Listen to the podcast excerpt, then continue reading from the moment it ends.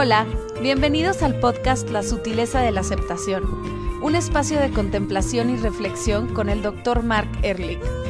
Trataremos temas relevantes a tu vida, tus relaciones y tu crecimiento espiritual. Cualquier comentario, duda o tema en específico son bienvenidos a través de su página web www.drmarkerlich.com, por Facebook bajo el nombre de Dr. Mark I. Ehrlich o Instagram como arroba Dr. Mark. La parte de doctor siempre va abreviada, es decir, DR. Les deletreo el nombre porque está medio difícil. M-A-R-C E-H-R-L-I-C-H. Hola Mark, ¿cómo estás? Hola Lu, ¿cómo estás tú? Hace mucho no, no nos hablamos, ¿qué onda? Así Andamos es, muy mucho. Se nos atravesó una vacación. unas vacaciones. Sí, pero yo creo que una parte de lo que hacemos es, es muy fluido y no necesariamente tenemos que hacerlo cada semana, aunque puede ser de utilidad, ah, pero como vamos un poco inspirados Y lo que tengo entendido es que hay un tema que vamos a, a manejar que tú me habías mencionado antes de iniciar el, el- Del podcast. Sí, sí. ¿sí? Mira, te quería platicar que tuvimos un mensaje eh, que nos mandaron a Instagram que permanecerá anónimo, pero queremos platicar de esto, pues para ver si algo podemos Sí. esclarecer. Eh, yo, yo obviamente yo leí el, el mensaje ah, y respetando la confidencialidad del mensaje, lo que, ah, lo que, lo que quiero hacer es hacer un poco un resumen y de lo que esta persona me había escrito sacar algo que puede ser de utilidad para todos los que nos escuchan. Básicamente lo que yo leí en su mensaje es que él tiene unos valores muy fuertes en términos de nacimiento, de aborto y ah, lo que para él es correcto e incorrecto. Tiene una novia a quien ama, como según él, muchísimo pero e- ella le había confesado que había tenido un aborto antes de conocerlo y él está en un dilema moral, psicológico, ah, en sí. términos del aborto y cómo llegar a perdonarla ah, por haber hecho algo que va en contra de unos principios fundamentales suyos. ¿Es cierto Sí, eso lo que tú te acuerdas de? Sí, esto es cierto y además agregaría que él es adoptado. sí, ok. Entonces, como es un, un niño, un hombre adoptado, evidentemente hay ciertos ah, factores psicológicos significados de su adopción y de que en vez de haber sido abortado él como feto, ah, su mamá biológico lo tuvo y ya vivió felizmente en su familia de, De adquirida, adopción. Ujú. ¿sí? Ah, pero para mí lo importante es que el hecho de que es un, una persona que ha sido adoptada simplemente fortalece sus valores. Ese es simplemente un antecedente. Tú puedes tener cualquier número de antecedentes, pero lo importante es cuál es el punto final. Y el punto final es que él, a él le cueste trabajo aceptar un aborto de una mujer o en un- una mujer que dice que ama. Se me hace que ese es el tema. Sí. A mí, o sea, justo estos dilemas me cuestan un poco de trabajo porque soy como muy pasional, yo creo, a la hora de mis de decisiones, todo. que ya lo platicamos, De exacto, con todo, todo. Lu. De todo.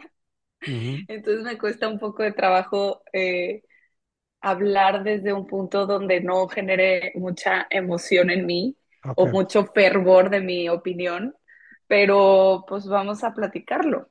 Ok.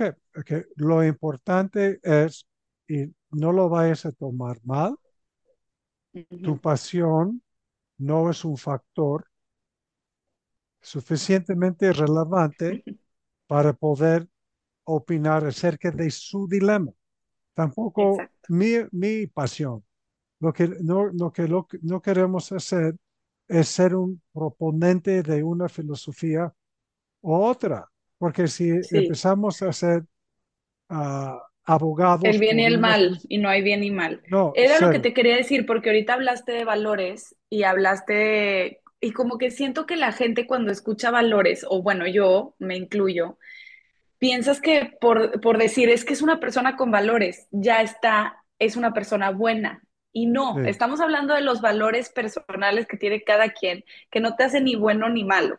Son sí, este, opiniones de cómo se debe de llevar a cabo la vida y cómo se debe de llevar a cabo la vida propia, ¿no? perfecto, de acuerdo. Entonces, ¿cuál es el tema que yo pienso que es fundamental para esta persona?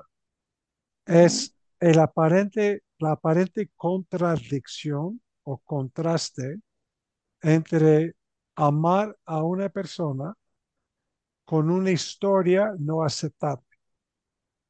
¿Sí?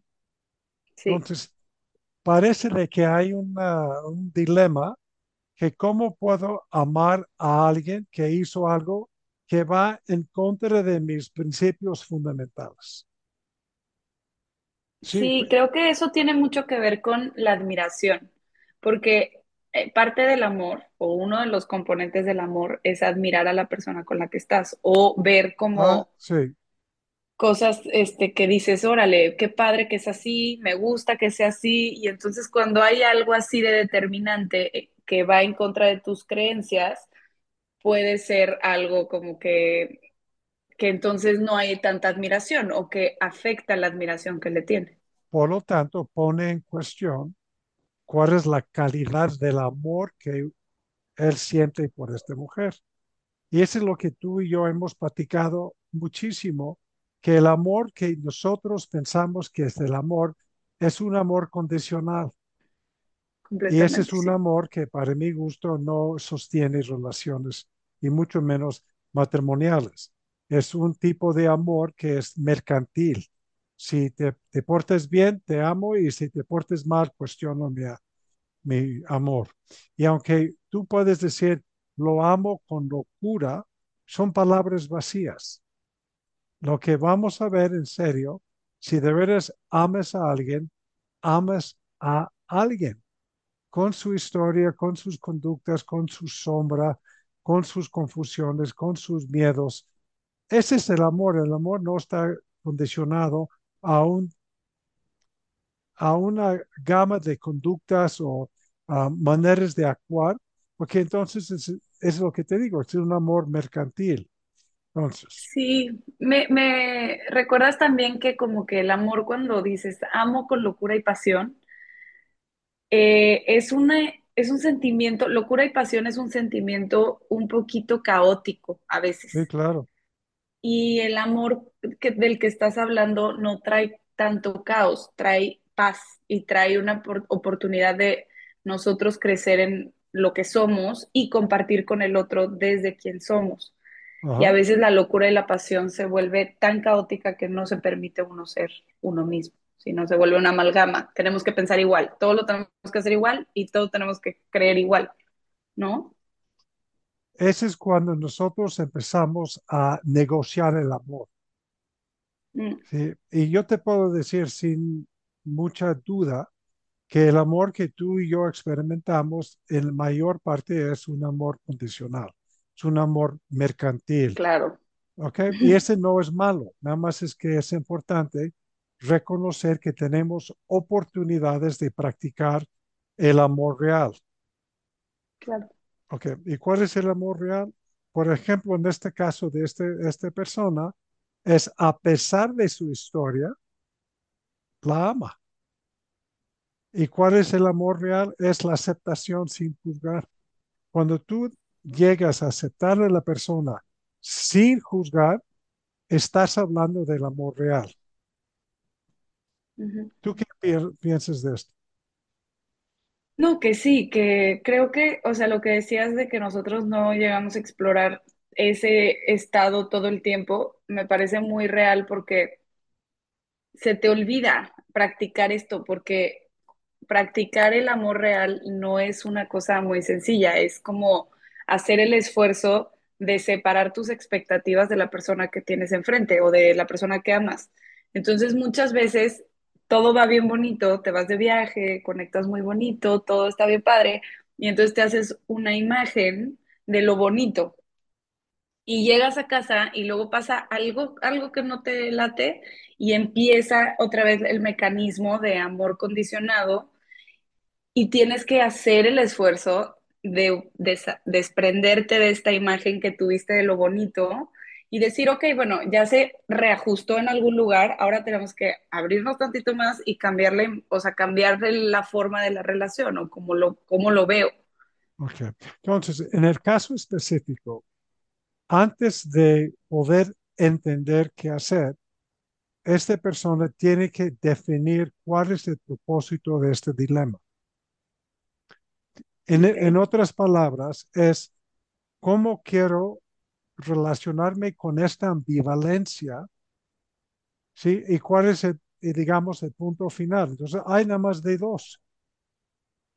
Entender que el amor trasciende conductas, el amor trasciende una historia, el amor trasciende un pasado, o sus principios morales en términos del aborto son tan importantes que está dispuesto a sacrificar una relación que puede ser una relación de por vida. Pero tiene que decidir eso. Lo que no, lo que mucha gente hace que es terriblemente sufrido es querer como manipular la información para poder acomodarse sin tener que tomar una decisión. Entonces, él quiere acomodar pues el aborto porque a lo mejor ella tenía razón y que igual Sabes que cuando estás empezando a negociar con el diablo, la ambivalencia, siempre pierdes. La única forma de resolver la ambivalencia es trascenderla. ¿Y cómo trascendemos la ambivalencia? Estableces un propósito de este dilema. ¿Para qué? ¿De qué forma me sirve eso? Y obviamente con cierto prejuicio mío, yo diría que lo importante es trascender lo que es para él un principio moral para fortalecer lo que es el amor real. ¿Y cuál es el amor real?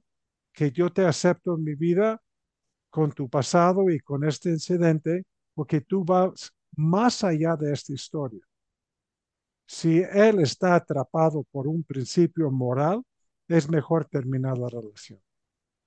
Sí, porque al final el pasado, o sea, a ver, sí nos define en algún, en algún sentido físico, pero el pasado no nos define, nuestras acciones no definen nuestra personalidad, quién somos ahora, porque todo el tiempo estamos en constante cambio. Y no, y además yo agregaría que siempre hay que cuestionarse las cosas, o sea, como que no nomás quedarnos con el acepto la diferencia y listo. ¿Por qué alguien tomaría esa decisión y realmente intentar ver qué es lo que te causa tanto dolor o tanto miedo de la opinión del otro que te está haciendo inmovilizarte a poder entender al otro, porque al final, pues todo el mundo tiene razones para hacer las cosas que hace. Entonces, hay veces que nos es difícil entenderlas porque nos da miedo acercarnos a ese lugar tan vulnerable que es quitarte un principio, ¿no? Quitarte un valor. Pero realmente, si nos cuestionamos, tal vez puedes entender lo que pasó de manera muy, tal vez superficial, no creo que la entiendas así como a carne propia, pero eso puede ayudar a como trascender un poco el enojo o la desesperación o como el, la angustia de la diferencia. Estás diciendo varias cosas muy importantes. Tenemos todos una tendencia de identificarnos con nuestras opiniones, con nuestros valores, con nuestras ah, historias. Entonces, evidentemente, esta persona se conoce a través de su opinión tan que imponiente de que el, aborto es malo, es inaceptable, para no usar términos malo, bueno, es inaceptable.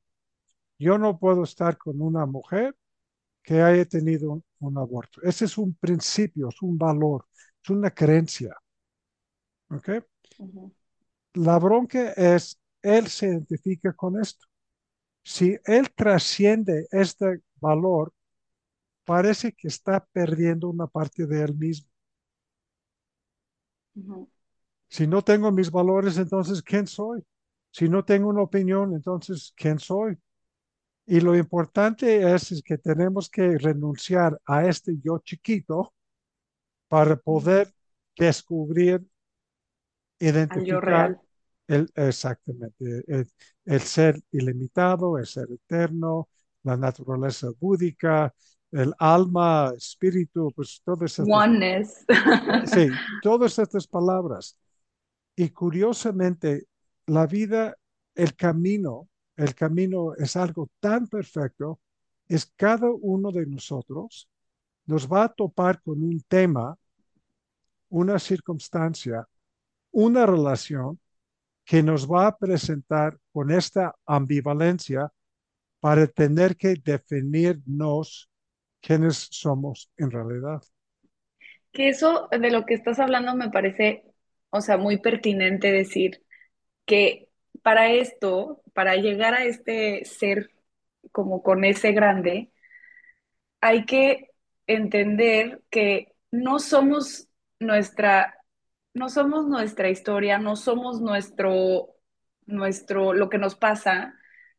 Sí en esta tierra, y hay que entender que tenemos ego y hay que, hay que tener al ego un poco, o sea, sano y hábil para el mundo, pero cuando realmente entiendes que el mal existe en ti, o sea que el mal y el bien, la luz y la sombra existen en ti también, y que lo que tú juzgas en el otro puedes tenerlo en otro aspecto de tu vida, como por ejemplo, tal vez yo juzgo, no sé, la lealtad y, y en otro aspecto de mi vida soy chismosísima, no sé, un ejemplo así. Entonces, pero cuando entendemos que tenemos las dos fuerzas, la de de ser malo y ser bueno, y que nadie en realidad es malo y bueno, y que todo en el mundo pasa por algo y sucede por consecuencias de muchas, de muchas acciones, como que entiendes que eres parte del todo, y el todo es un sí mismo que pues respira, pero bueno, ya me volé muchísimo.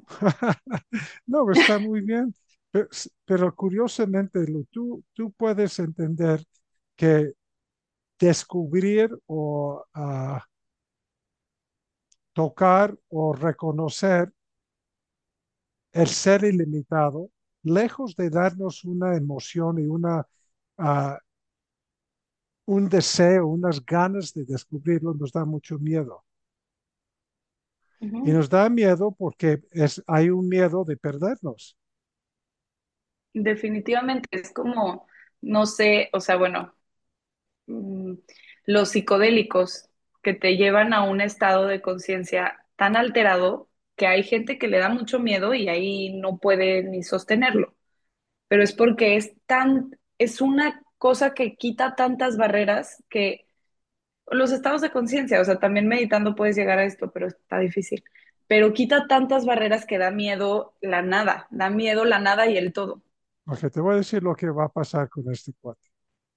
Como mi opinión, y creo que la tuya, es que tiene que trascender este principio, porque está interfiriendo con una relación que aparentemente es una relación muy, importante.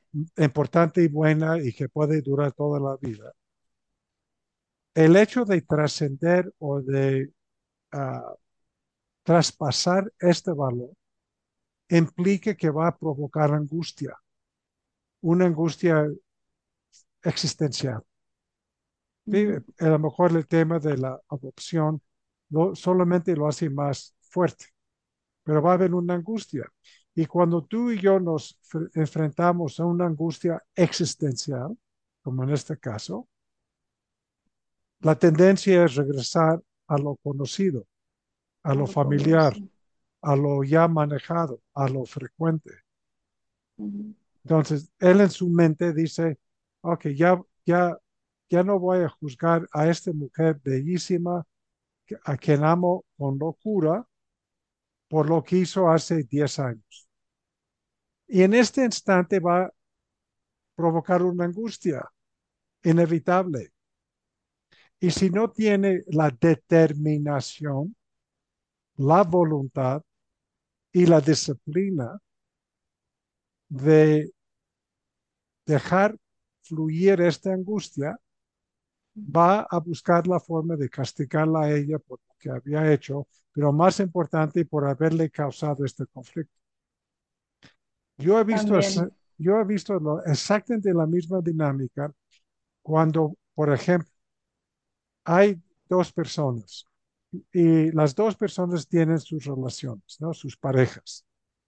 Se conocen y son infieles a sus parejas. Se encuentran y Ponta ya decide que es, cada quien es el amor de su vida, terminan con el otro o la otra y vamos a suponer se casan. Yo he visto en, en, la consulta de pareja cómo uno castiga al otro por haber sido infiel a su pareja de aquel entonces, aun, con, con, ello mismo. ¿Sí me entiendes? Hay un tipo de juicio y por lo tanto castigo. ¿Y, cómo se manifiesta? Pues no confío en ti. No me contestaste. Ay, qué ¿Por qué no me, por qué no me contestaste? ¿Dónde estás?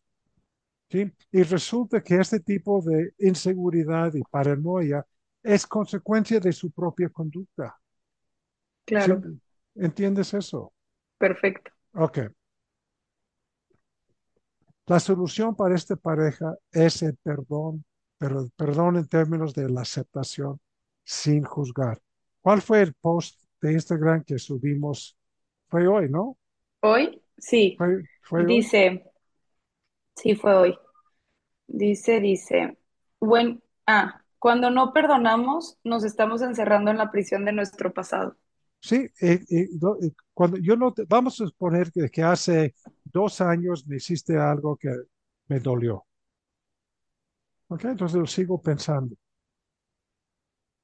Si no acepto que las cosas suceden y que lo que hiciste lo hiciste por una razón entendible y sigo obsesionando de lo que me hiciste, que no puedo confiar en ti, entonces ya no me... Todo este rollo, me quedo atrapado en mi propio pasado.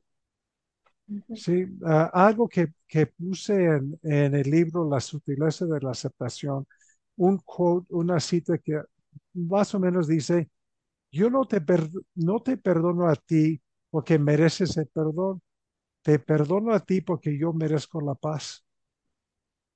Mm. ¿No está, está padre eso? Está bien bonito. Y luego también con este tema del perdón pasa mucho que por más que perdones al otro, a veces no te perdonas a ti mismo por lo que está, o sea, por perdonar o por haber pasado por algo, por haber cambiado de opinión y como que también el perdón se otorga a uno mismo y eso está todavía más difícil.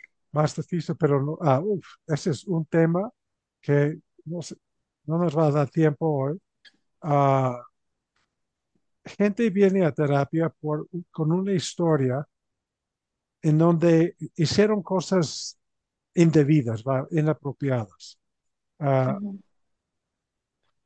y no se perdonan a sí mismos y por lo tanto sus defensas causan todavía muchos conflictos de presente.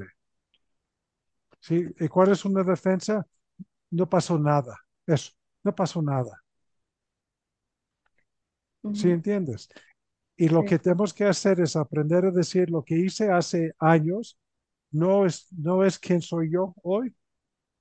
Entonces, en este caso de la mujer, la mujer que, que hizo el aborto no es la misma mujer del día de hoy. Y que al final podemos tener opiniones contrarias, porque son mm. opiniones muy diferentes. O sea, si alguien se vio en la necesidad de abortar y alguien no va en contra del aborto, pues son opiniones demasiado contrarias y las dos yo creo que tienen fundamento. Cada quien vive su vida como quiere. Sí, pero lo que tú dijiste otra cosa que dijiste que para mi gusto fue muy sabio, Ok. muy sabio, es en vez de tomar el rechazo del aborto como un hecho irrefutable, él lo puede tomar como una invitación a profundizar su conciencia de sí mismo, de cuál es el tema. Tú sabes de que estos temas son capas, capas, capas, capas. Hay muchas capas. Igual Muchas. no, a lo mejor nunca, nunca acaban las capas. Sin embargo, sí hay una capa en donde dice, está bien, ¿entiendes? Seguro puedo rascar ma- rascarle más, pero está bien esta. Ya llegué a un entendimiento en donde ya lo puedo soltar. Yo en la, en la terapia utilizo una, una, una estrategia muy interesante que nos enseñó Carl Jung, que se llama la imaginación activa. Y la imagino- imaginación activa es utilizar una forma de pensar como si fuera un personaje. Entonces, en este caso, este cuate tiene un personaje en contra del aborto, muy decidido y ah, firme y pasional. No, el aborto es malo. Tiene otro parte, otro personaje que ama a esta mujer. La imaginación activa es que escriba el diálogo entre el que no y el que ama. Y esa es una forma de llegar a niveles más profundos de qué hay atrás de esto. ¿sí? Uno podría pensar en qué mente cabe un tipo que tiene un tema de la adopción y que tiene este como, ¿qué- ¿cuál es la palabra? Furor, furor o fervor, Eh, fervor, pasión. sí, en contra del aborto, se tapa con una mujer que haya tenido un aborto. Y la excusa típica es que Se no lo topa. sabía. ¿Qué topa? ¿Qué dije? Ujú. Tapa. Ah, topa. Que topa con una y dice, pues no sabía esto. Este no es importante. Lo importante es que Sincronicidad. exact- exactamente sincronicidad. Por lo Sí. tanto, es inevitable que en su camino, Tenga que trascender este tema. exactamente. Y la forma que tú sugeriste es entrar a una análisis interno de todas estas capas. ¿Qué, ¿qué es para mí el aborto en realidad? ¿Qué es en realidad el aborto? ¿Y cuál es mi dificultad con el aborto? ¿Cuál es mi relación personal con esto? ¿Qué opino de, la- de las mujeres que tienen aborto? ¿Por qué yo pienso que es algo tan desagradable o tan ah, criticable? Y en vez de Y, actuar y yo esto, diría que también podemos preguntar, que ajá, ya sé que voy a sonar muy feminista, pero lo podemos preguntar y poner en las capas, que nunca se entiende completamente el embarazo siendo hombre. De carne propia no se entiende. Entonces, se puede racionalizar, pero no se puede internalizar. suena un poco que quieres hacer un punto, eh, ser, Político que sí, no debería. tú puedes hacer lo que te nazca, pero reconocer que quieres empujar un poco el tema. Tú no tienes por qué criticar a la mujer si tú no lo puedes entender de carne propia, lo cual es una opinión válida. Sin embargo, es un obstáculo para llegar a comprender. Sí, ya sé, y no es muy, este, es defensivo. O sea, si me meto con alguien que, que realmente está en oposición, no voy a llegar con este discurso porque si no, no va a haber conversación. No, Entonces tendríamos que bajar barreras y decir, a ver, empezar desde ejemplo, cero. el tipo de terapia que yo manejo, es evidente que no soy el típico, arquetípico terapeuta silencioso que no opina. No, si la Lo sé, gente, Mark. sí, ok. Si la gente me pregunta qué opino, le digo, lo que opino es esto, pero no tengo, no tengo ningún tipo de expectativa que es una verdad. Es simplemente lo que yo pienso en términos a esta persona. Por ejemplo, si esta persona estuviera en terapia conmigo y me dice, ¿qué hago?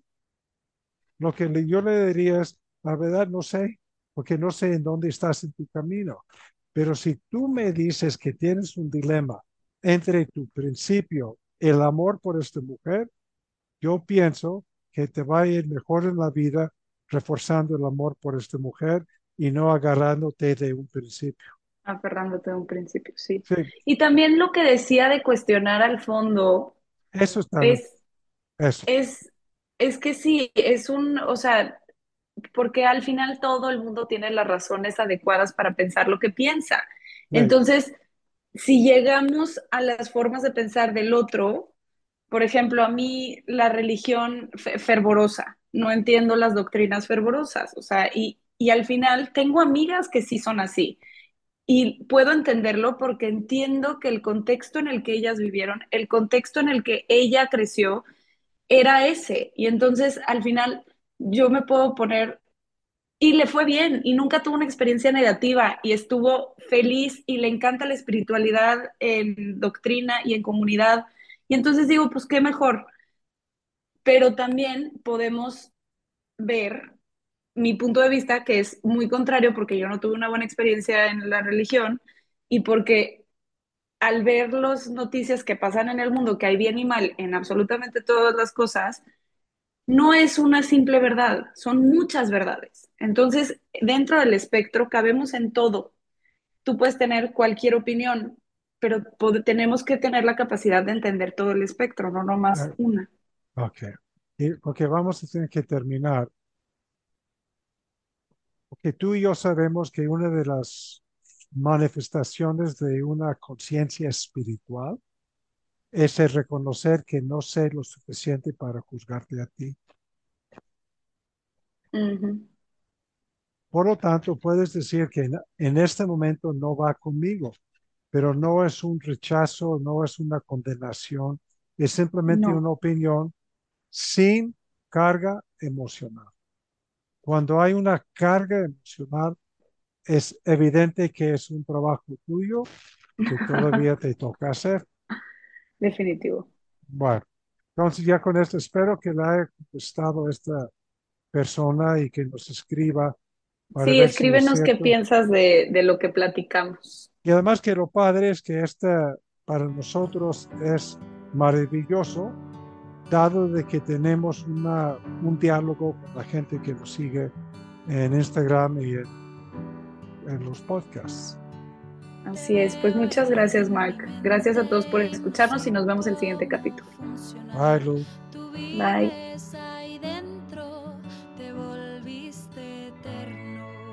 Nueva estrella brilla en el universo, mirándonos, pensándonos.